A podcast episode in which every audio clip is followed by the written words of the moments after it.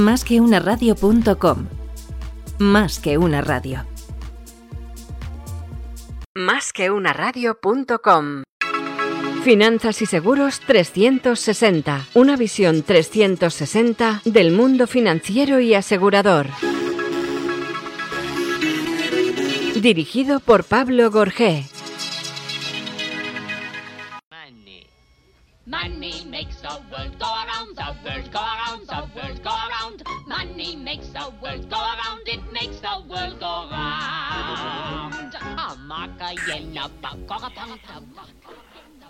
Buenos días, queridos oyentes. Un día más en nuestro programa Finanzas y Seguros 360.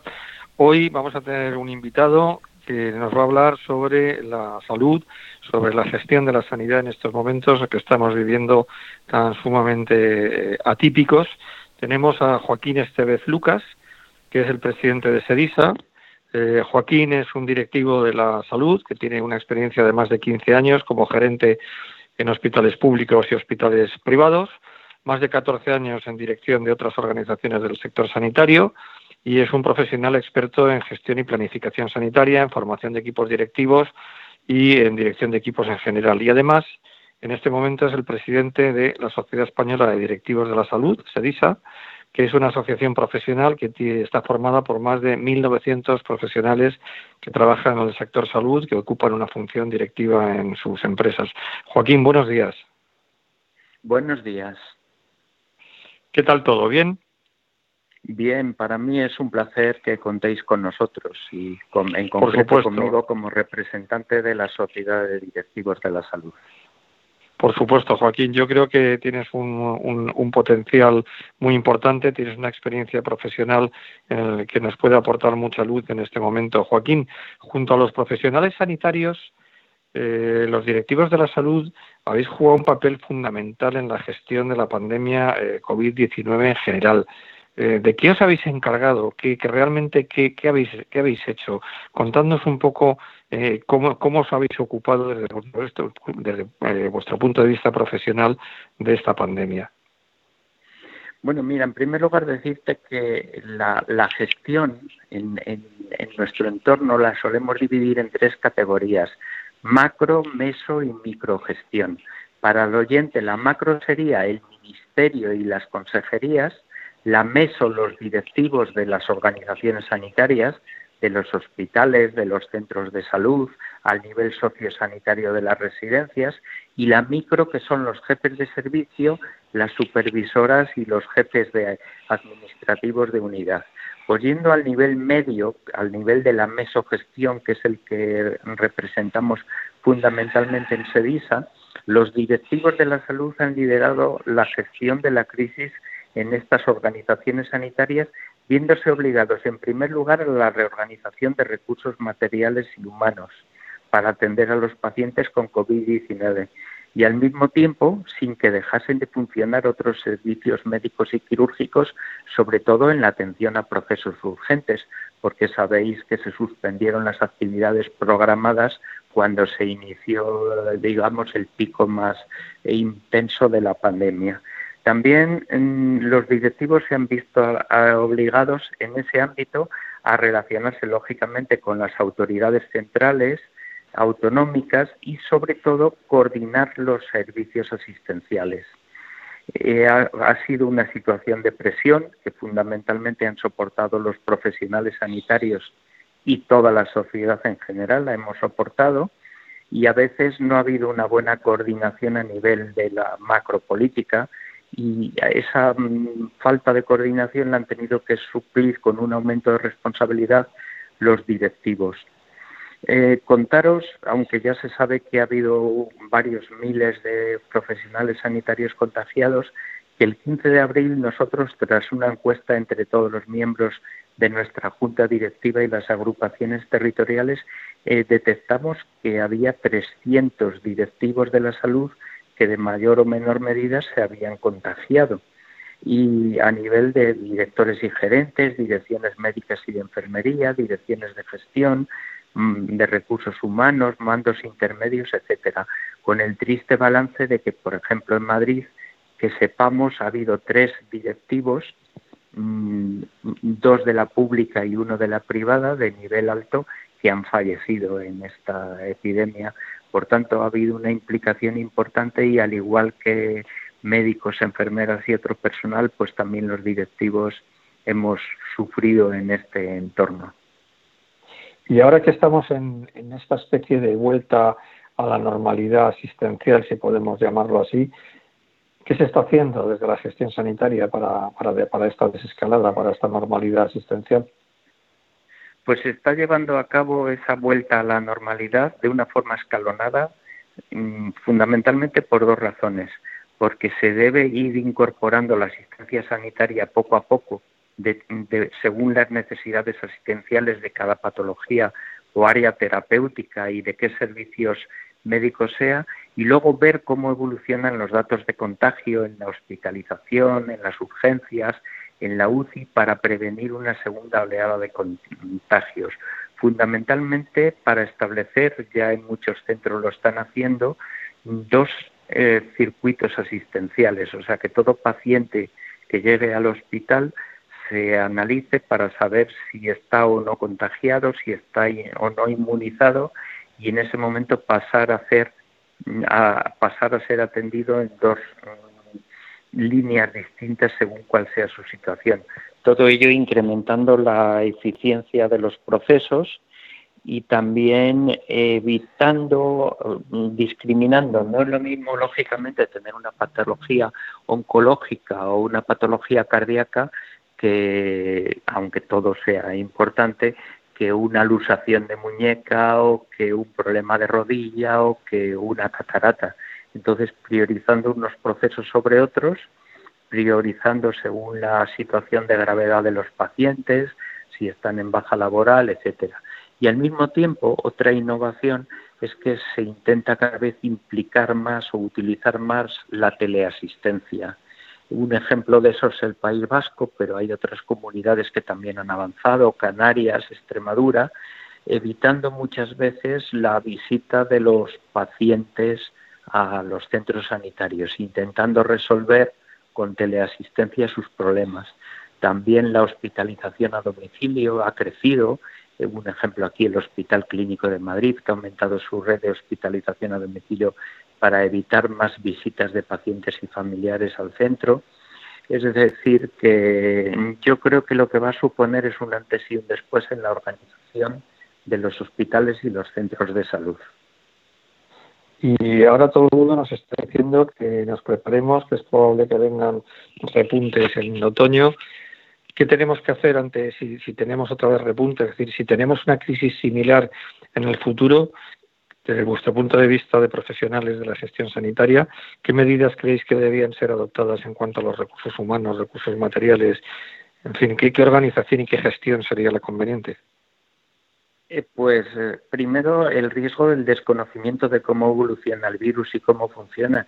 El otro día veía un, un estudio, un artículo sobre eh, cómo había ido opinando el experto de Estados Unidos, Anthony Fauci, que es un gran experto mundial en salud pública, que fue el que atajó bastante la crisis del SIDA hace 30 años en Estados Unidos, y cómo fue cambiando su opinión a lo largo de estos meses, desde enero hasta ahora. Y las afirmaciones que hacía, como decía con seguridad, no hay que usar mascarillas, y ahora él se pone mascarilla y dice hay que usar mascarillas obligatorias y así otra serie de ejemplos. Es decir, con el riesgo de que el futuro no lo conocemos en su totalidad, sí hay que tener algunas premisas y una muy importante es que el país mantenga todos los recursos y materiales y humanos de forma continuada para atender cualquier crisis en cualquier momento. Entonces, lo primero que hay que elaborar es un plan de contingencia que fortalezca el sistema sanitario, que existan recursos materiales. El problema de muchos hospitales estos tres meses es que no conseguían el material necesario para poder hacer, eh, digamos, mm, poder hacer frente con seguridad para los trabajadores sanitarios y para los pacientes eh, los riesgos de gran contagiosidad del coronavirus. y por otro dotar de, de, recursos humanos suficientes para que no haya las carencias, sobre todo en el área de atención primaria o en el área de atención sanitaria a las residencias de mayores que se han detectado en estas pandemias. Por tanto, hay que fortalecer el sistema, hay que inyectarle más dinero. Tenemos todavía eh, muy bajo el, el, dinero dedicado a sanidad dentro del Producto Interior Bruto de este país, es de los más bajos de los países desarrollados de la Unión Europea y también lo que nosotros venimos abogando desde SEDISA, un pacto por la sanidad que recoja algunas ideas que un poco de resumen. La primera para mí sería la profesionalización de la gestión sanitaria, un tema muy importante que luego podemos profundizar. Eh, una mayor inversión, como ya he dicho, en sanidad, eh, saber qué, qué, recursos contamos para tener un, mejor punto de partida, es decir, tener, hablando en plata, los almacenes más llenos de material para prevenir unas posibles nuevas oleadas. No depender tanto de los mercados exteriores, sobre todo del asiático. Eso sé que es difícil, pero en este momento, según algunos cálculos, solo el 11% de los materiales que se han usado para combatir esta pandemia se habían producido en España y un porcentaje también pequeño en la Unión Europea. Eh, un importante, un mayor desarrollo de la salud pública también lo vemos necesario. Una mayor coordinación entre niveles y sobre todo con el sociosanitario. Ya está en la mente de todos lo que se sabe en parte que ha pasado con las residencias. Eh, también configurar un sistema nacional con unas herramientas, unas infraestructuras mm, más eficientes y más flexibles. En este momento hay mucha rigidez legal, mucha rigidez burocrática a la hora de poder hacer contratos de personal o poder eh, conseguir suministros de material. Entonces, una mayor flexibilidad en ese aspecto, empresarializar más a los hospitales, solemos decir, utilizar mejor los, eh, los datos que tenemos para, como se dice siempre que hay que gestionar con datos, pues conocer los resultados en salud para tener mm, unas actuaciones más sólidas. Y luego, como hemos comentado antes, que la medicina digital es importante y mm, todavía no tenemos en algún caso buenos sistemas informáticos sólidos, así que mejorar la dotación informática de nuestros, centros. Esto a modo de resumen, no quiero que parezca una carta a los Reyes Magos, pero sí conseguir que se aumenten los presupuestos sanitarios lo vemos como necesario. Aparte de no politizar tanto la sanidad, que no suponga un tema de enfrentamiento entre partidos, sino de colaboración. De ahí lo del pacto de la sanidad. Yo creo que eh, se está diciendo que esta crisis sanitaria que hemos vivido va a suponer un hito, va a suponer un cambio en el sistema sanitario en general, en tanto en cuanto se va a iniciar una nueva forma de gestionar tanto los entes públicos como los entes privados. ¿Tú qué opinas? ¿En qué medida crees que esto es cierto, Joaquín? Sí, pues yo creo que ya está sucediendo. Nosotros ahora estamos haciendo eh, reuniones eh, telemáticas de trabajo entre directivos que cuentan sus experiencias y ya se ve y en la que participan también profesionales clínicos, médicos, farmacéuticos, enfermeras y se está viendo que han sido unos meses de un trabajo muy duro por parte de los sanitarios, por parte de los directivos y que es el momento de poner sobre la mesa de mm, lo que algo se llama poner en, comunicación las mejores prácticas, las best practices. Entonces hay que saber que el aprendizaje que ha habido con esta epidemia tanto en la gestión como en la forma de atender sanitariamente, los nuevos procesos, etcétera. Me comentaba el pediatra de un hospital de Madrid que como ellos afortunadamente no recibieron buenos muchos niños contagiados, perdón, muchos niños contagiados afortunadamente, eh, los pediatras se dedicaron a ayudar a los internistas y ayudar a los de puerta e incluso llamando a los familiares de los pacientes para informarles sobre el estado de salud y a veces sobre el fallecimiento de sus familiares.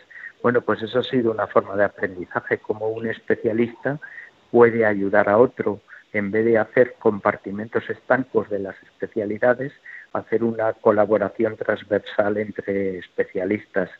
Y también cómo se dedicaron recursos, pasaban enfermeras que trabajaban en un área que había menos presión pasaban a trabajar a otra, pues un poco esa reorganización. Luego a nivel de los directores de gestión, la habilidad para conseguir material.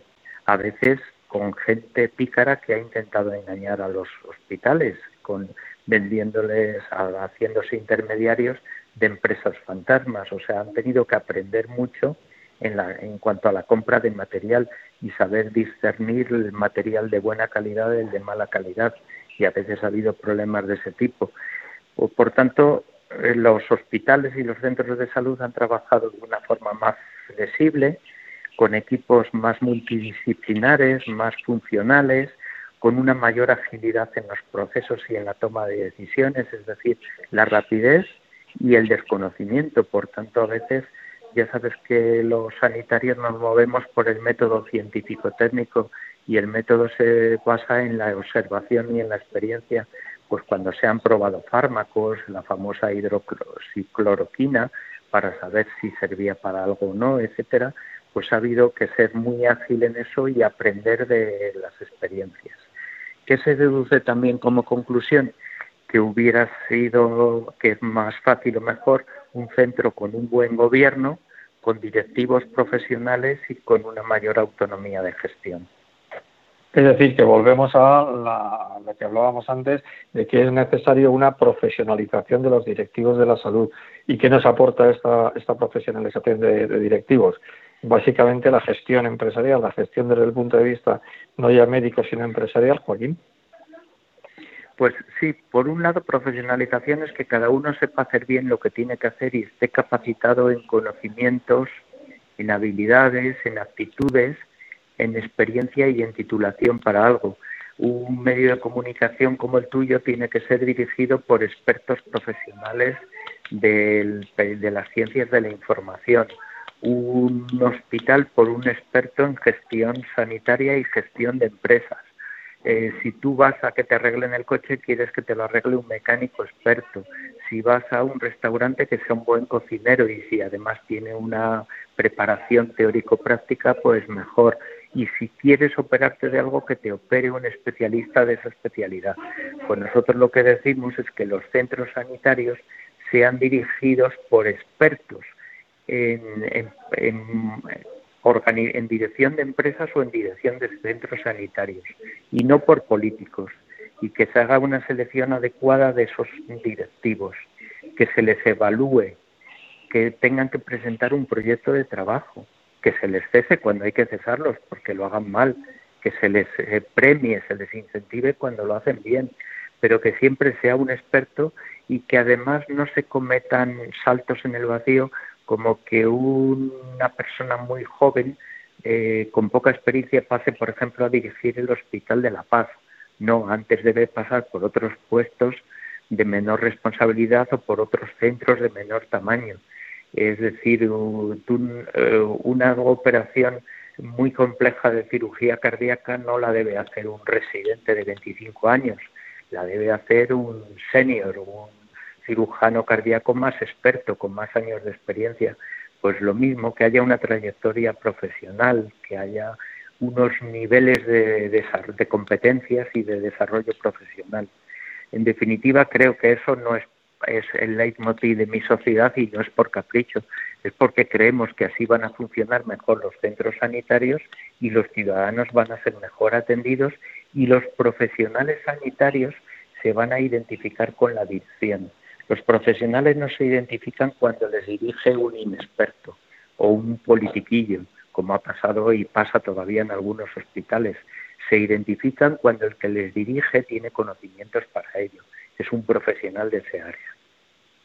Es decir, que en España tenemos que seleccionar los directivos de la salud, deberíamos seleccionar los directivos de la salud exclusivamente en base a la formación y en base a la experiencia. Debe ser el único criterio a seguir para seleccionar un directivo. ¿Es así, no, Joaquín? Sí, sí entiendo bien tus debiera, palabras. Debiera ser ese.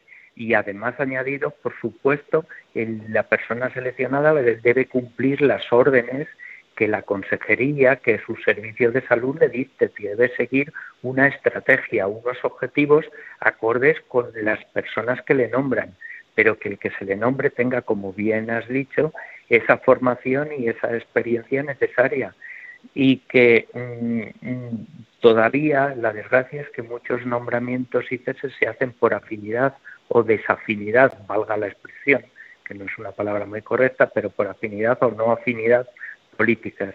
Y así luego sucede, que eso, esos son proyectos de gestión, proyectos directivos fracasados.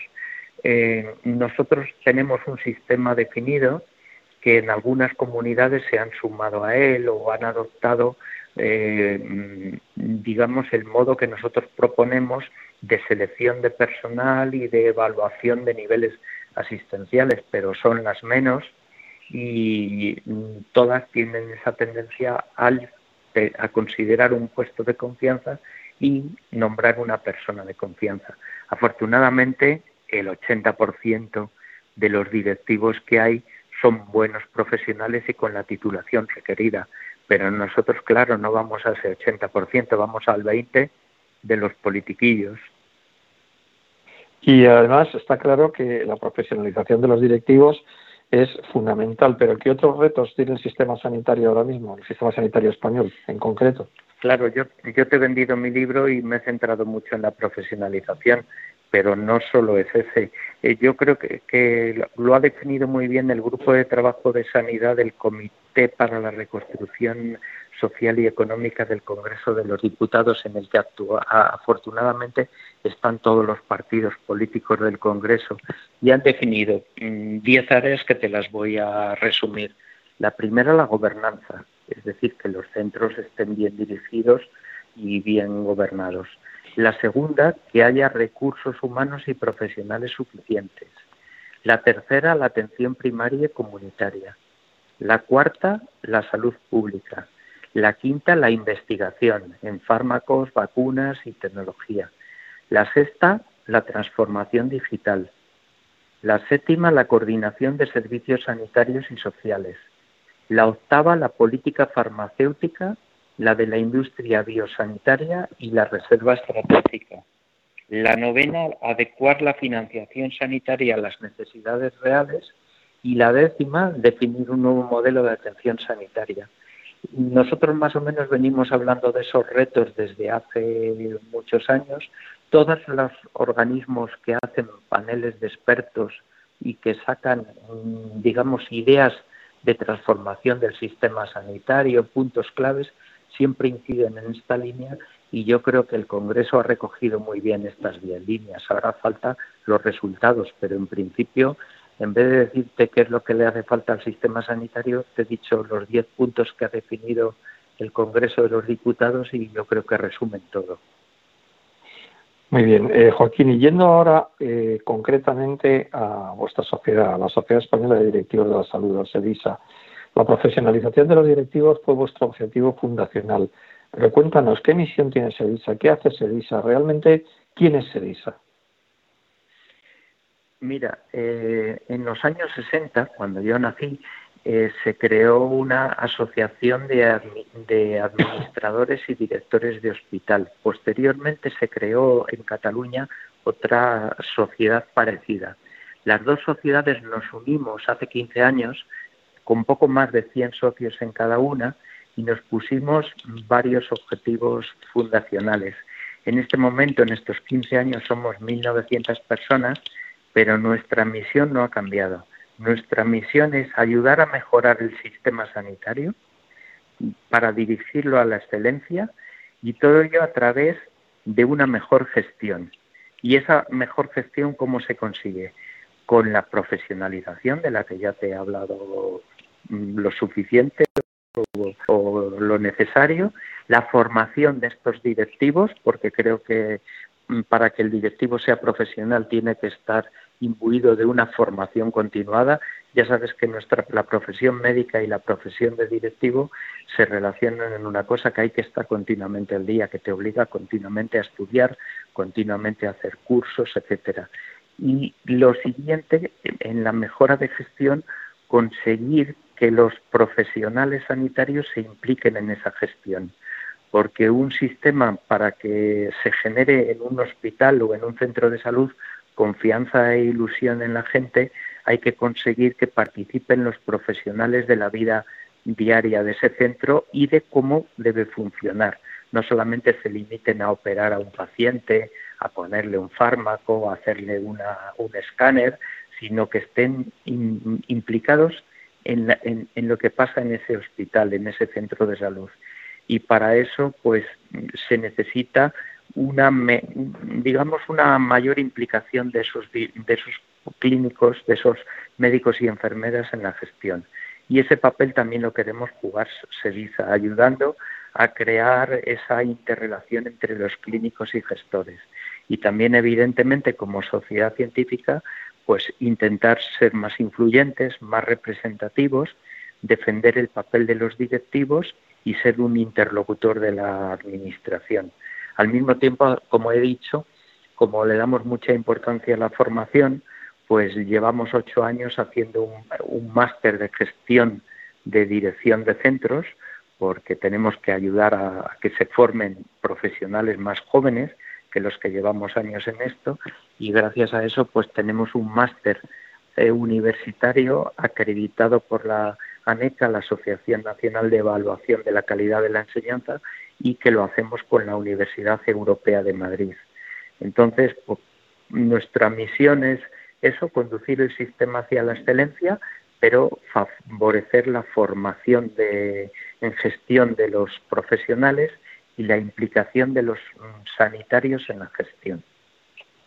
Está claro que, por lo que me estás diciendo, un directivo de la salud eh, debe formar parte de vuestra asociación porque realmente le vais a aportar un conocimiento, le vais a aportar unas herramientas, una actualización, unas eh, medidas para que se formen continuamente tanto los profesionales que ya tienen cierta experiencia o los profesionales de primera línea como los profesionales jóvenes. ¿Cómo se puede uno, de qué, de qué manera puede participar en las actividades de, de SEDISA? Es decir, ¿qué, le estáis, eh, lo que le estáis ofreciendo al profesional, al directivo de la salud, está claro desde el punto de vista de esa formación, desde el punto de vista de esa asociación para unos fines comunes de profesionalización de directivos, pero ¿cómo se acerca, cómo puede acercarse un directivo de la salud o un profesional de la salud a vosotros?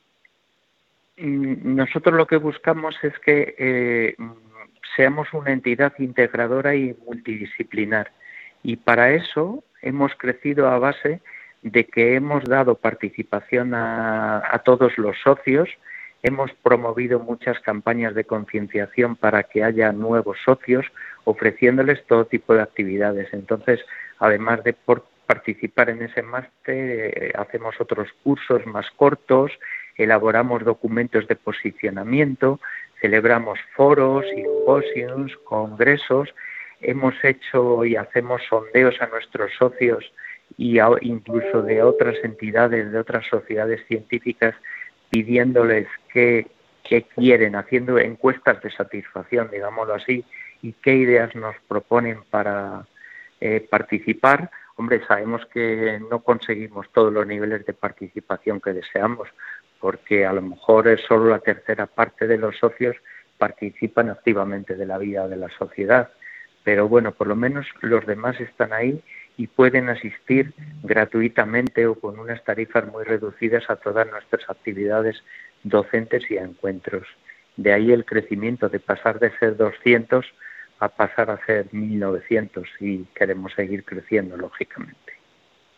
Nos encontramos en eh, sedisa.net, que es vuestra dirección de correo electrónico, y yo animo a todos los profesionales directivos de la salud, estudiantes o cualquier persona que esté relacionada directa o indirectamente con la salud, animo a que os visite, animo a que hable con vosotros porque creo que nos has dejado muy claro cuáles son los valores fundamentales de SEDISA y nos has dado una, una opinión bastante, eh, digamos, bastante clarificadora de cómo está la situación en este momento desde el punto de vista de la gestión sanitaria. Joaquín, ¿alguna cosa más? Yo por mi parte simplemente darte las gracias por haber venido a nuestro programa. Estoy encantado de haberte tenido y estamos a tu disposición, tanto tuya como de Sedisa, cuando, cuando queráis. Pues te reitero ese mismo agradecimiento. La verdad es que me he sentido muy cómodo con vosotros. Espero que esto sea, como decía la, frase de aquella película, el principio de una larga amistad y decir que a pesar de que el sistema tenga fallos, yo quiero transmitir confianza y tranquilidad en la eficacia de nuestros centros sanitarios y bueno, yo creo que está en la mente de todos el gran papel que juegan los sanitarios. Y los directivos ahí somos un poco como el pegamento, como el que consigue cohesionar las diferentes actuaciones sanitarias y consigue que éstas eh, sean más eficaces, que sean mejores. Muchísimas Yo simplemente, nada, simplemente voy a hacer una, una reflexión mía personal.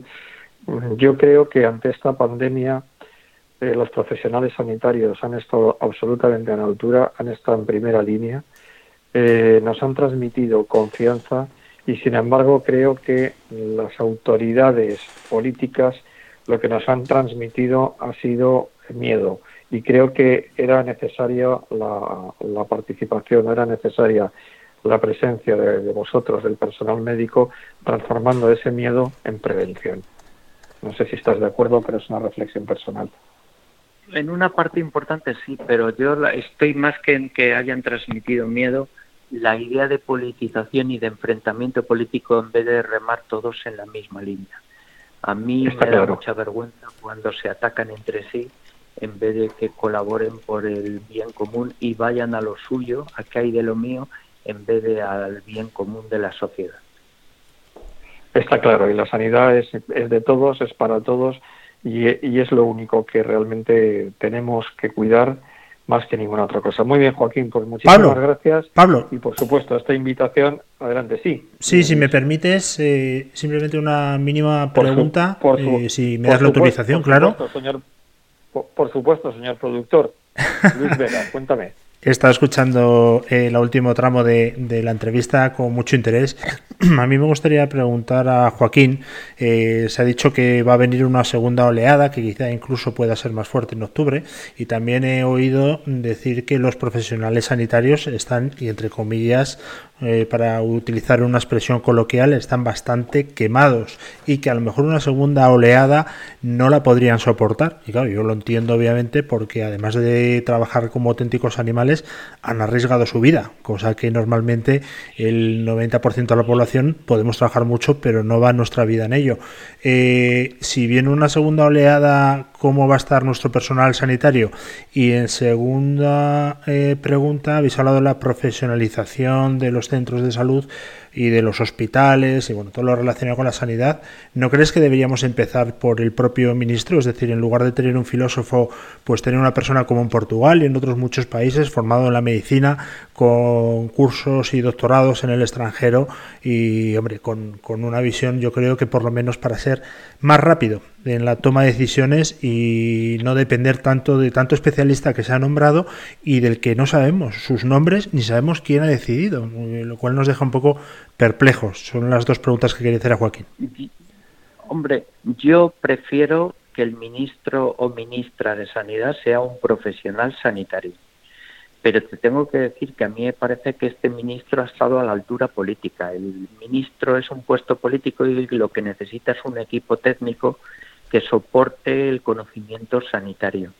Mm, históricamente hemos tenido en este país de ministros a un ingeniero de, que trabajaba en Renfe, por ejemplo, a una, a, una auxiliar administrativa de un ayuntamiento, a, la dueña de una empresa de transporte de camiones, a una abogada del Estado, es decir, hemos tenido, no sé si llamarlo mala suerte, de tener varios ministros de sanidad que no son del ramo sanitario. Unos, en mi opinión, lo han hecho mejor, otros peor, pero mm, nunca le han dado la importancia eh, ni el PP ni el PSOE al Ministerio de Sanidad como para nombrar mayoritariamente el número de veces a un ministro experto en sanidad.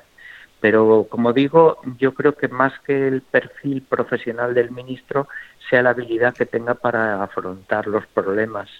Y ahora yo creo que el, el por primera vez ha funcionado muy bien el Consejo Interterritorial, que es el órgano donde se encuentran las 17 comunidades autónomas y el Ministerio.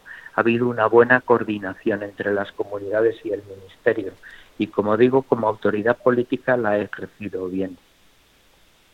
Y la segunda pregunta, Joaquín, en cuanto a los profesionales sanitarios, si nos viene una segunda oleada en octubre, ¿en qué condiciones van a estar física y anímicamente para poder en este momento eh, hay mucho estrés y hay muchas personas con ansiedad y depresión.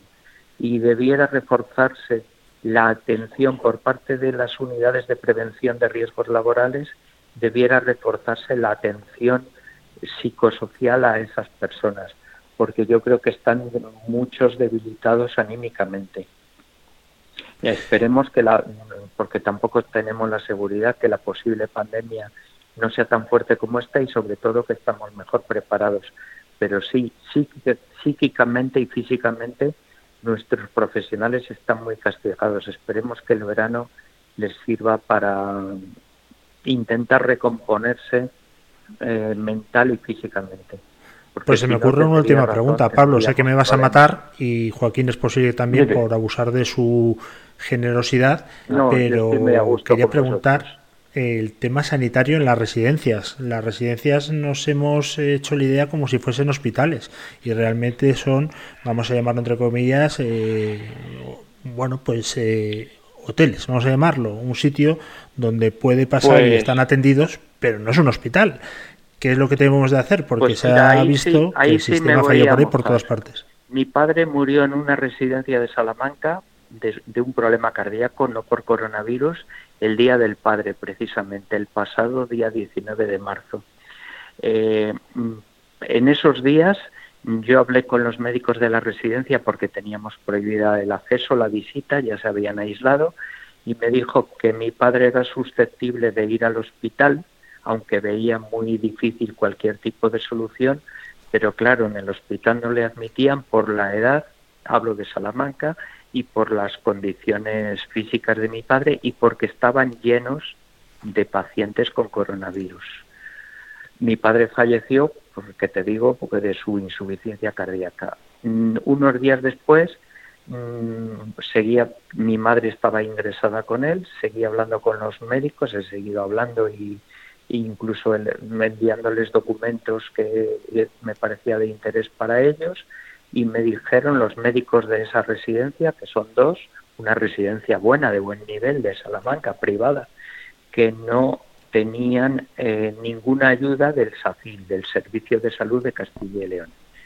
Eh, perdonadme que haya contado el aspecto personal, pero viene al caso para decir que los médicos y enfermeras de las residencias de mayores de este país están totalmente abandonados y en prácticamente ninguna comunidad son bien auxiliados por los servicios de salud. Así me lo manifestaron los médicos de esa residencia, que no les hacían caso.